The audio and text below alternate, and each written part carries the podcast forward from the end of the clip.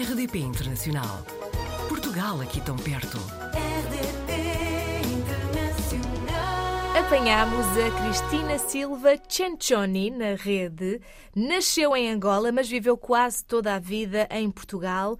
Também em Paris durante três meses, mas agora está em Roma. Aliás, há quase 11 anos, onde dá explicações de inglês a crianças. Cristina, antes de mais, bem-vinda ao Apanhados na Rede. Obrigada. Sei que chegou a Roma em 2013, até disse, eh, chegou com o Papa Francisco, não é? Permita-me então, Cristina, a pergunta da praxe, não é? Porquê sair de Portugal nesta altura e porquê ir para Roma?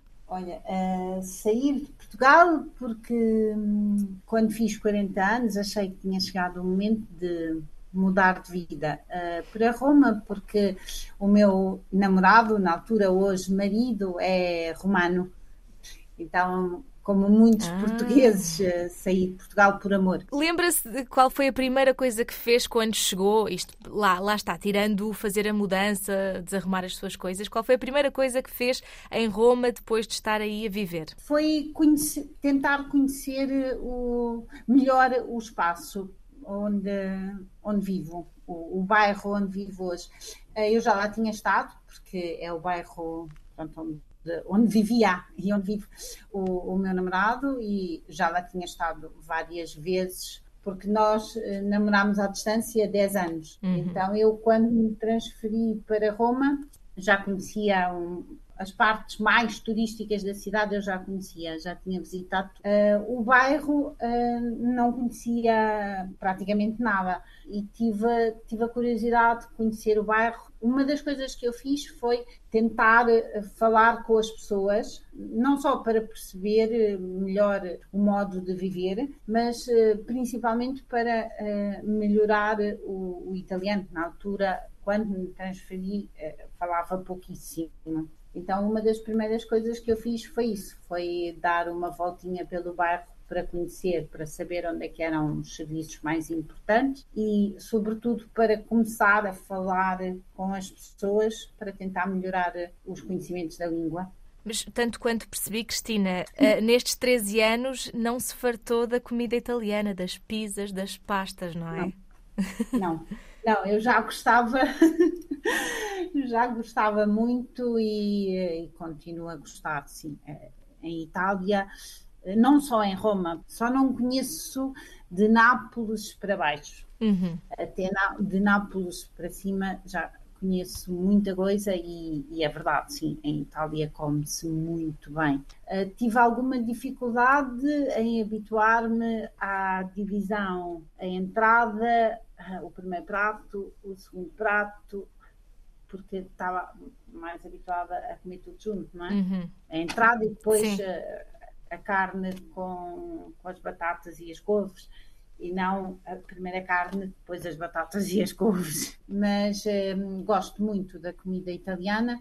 Em casa ah, fazemos um misto. Inclusive, contou-nos aqui uma história relativamente a, a comer a pizza com o, o, o cappuccino. cappuccino. E eu, eu tenho esta ideia de que os italianos são, são muito rígidos com a comida, não é? Tem de ser exatamente aquela Sim, sim. receita eh, e não podemos alterar nada, não é? Exato, exato, sim. Não podemos, não podemos jamais, em tempo algum, fazer pizza com frango e ananás. jamais. Eh, a letria doce é coisa que não existe. Arroz doce, lá Sim. em casa, mais ou menos é tolerado. Agora, a letria doce, que é isto? Esparguete com açúcar.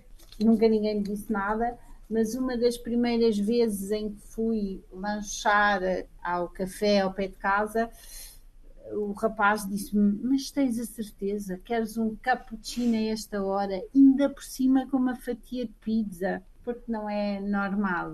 O cappuccino é para tomar ao pequeno almoço com o corneto, o que é mais ou menos o nosso croissant, só até às 11h30, meio-dia. Depois dessa hora, pedir um cappuccino é estranho. Já é crime, quase parece, É não é? quase. Não, acho que pior, pior é pizza com ananás. Sim, sim, Isso é sim. que é um bocado criminoso, sim. Ou a massa muito cozida. Sei que, sei que além do seu trabalho também faz voluntariado em duas entidades diferentes, correto? Sim, eh, faço voluntariado numa casa de acolhimento de refugiados. É uma casa de pré-autonomia. Os hóspedes, quando saem dali, já saem para a vida autónoma. E, e faço voluntariado numa associação que se ocupa de decoro urbano, de limpeza das, das ruas. Eh, Fazemos um, um pouco tudo. Recolhemos eh, o lixo que encontramos no chão, eh, cortamos as ervas das, das bermas da estrada.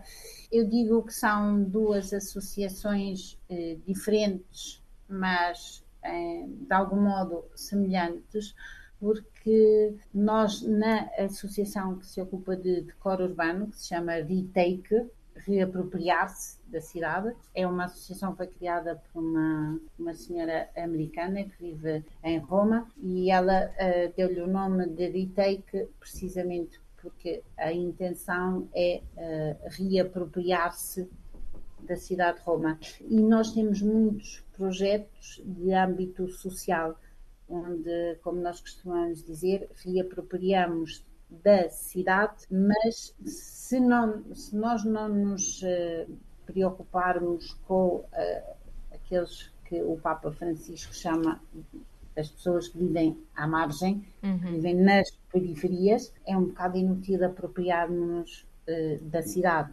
É um trabalho de extrema importância, co- como a Cristina dizia, e calculo que lhe tome muito tempo. Ainda assim, já percebi que nestes 13 anos eh, não só conheceu Roma, mas conseguiu conhecer uma boa parte de Itália, que é um, um país maravilhoso para se conhecer, como é lógico.